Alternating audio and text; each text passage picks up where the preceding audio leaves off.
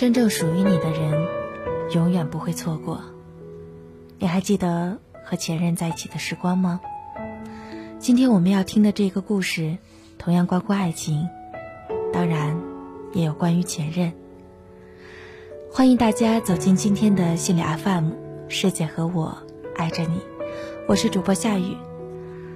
今天夏雨要和大家分享的这篇文章是来自海螺姑娘杨美味的。你的前任教会你什么？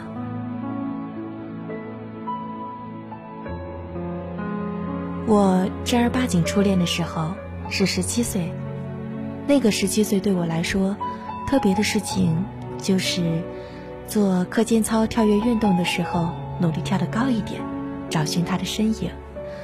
晚自习上，他发来短信，手机在课桌里震动的声音吓了我一跳。我们间隔一米并排走着，回家的路只有十分钟，我们却要走半个小时。那个夏天的阳光快把人烤化了，而我的心里也被他的名字、他的影子铺得满满当当的，不留一点缝隙。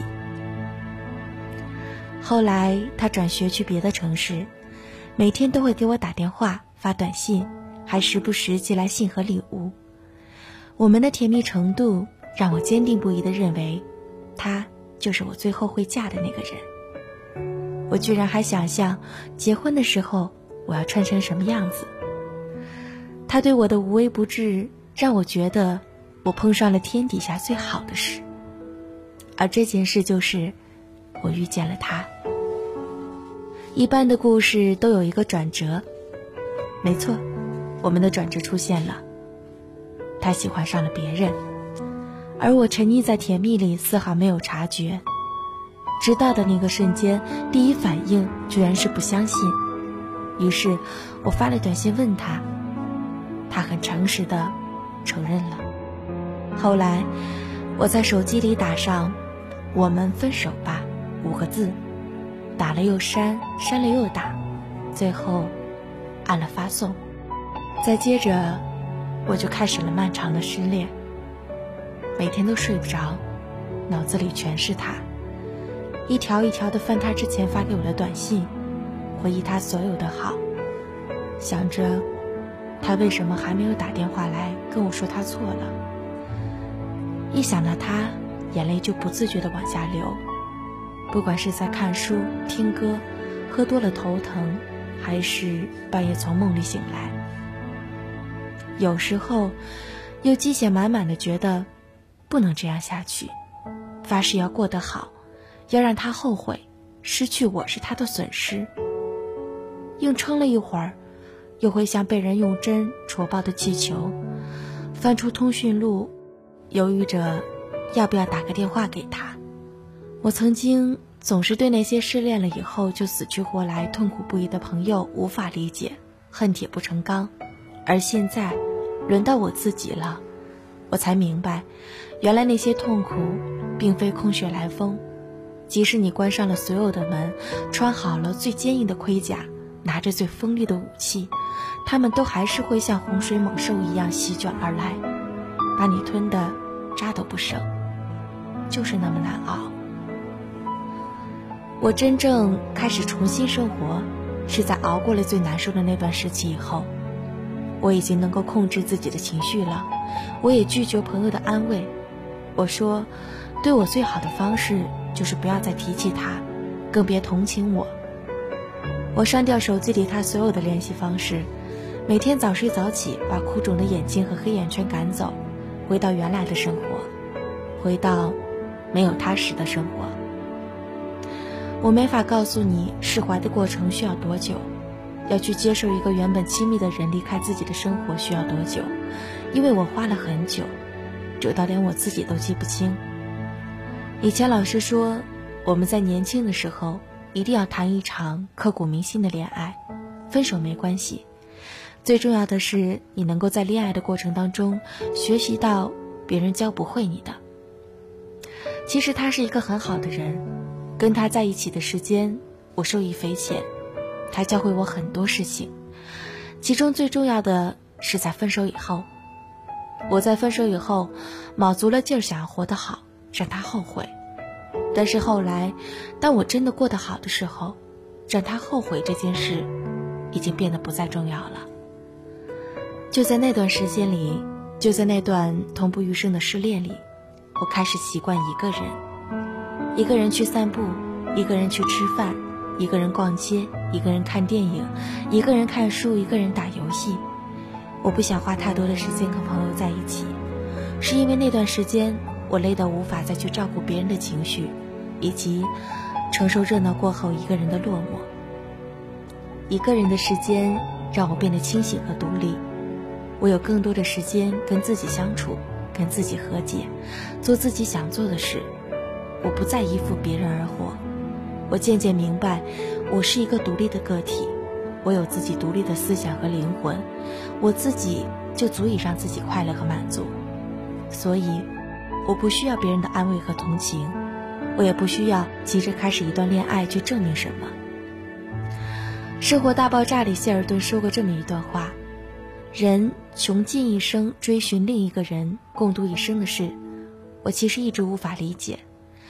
或许我自己太有意思，无需他人陪伴，所以，我祝你们在对方身上得到的快乐，与我给自己的一样多。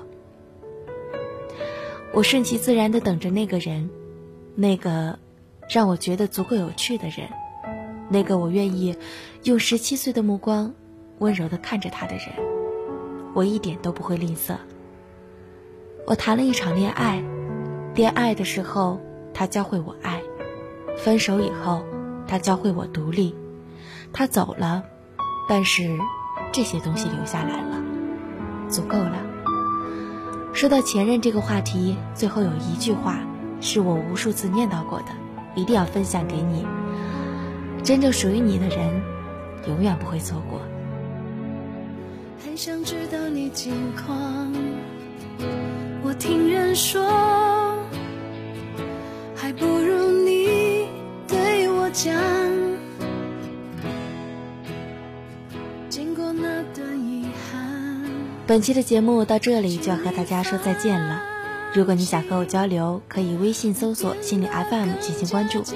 我今晚会在微信的微社区中和大家互动。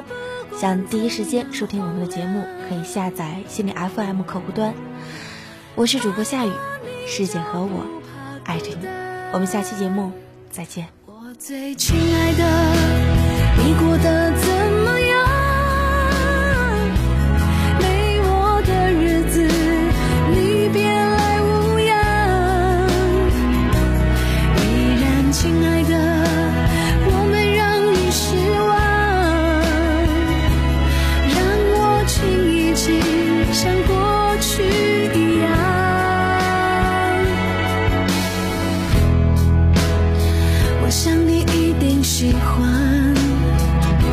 现在的我学会了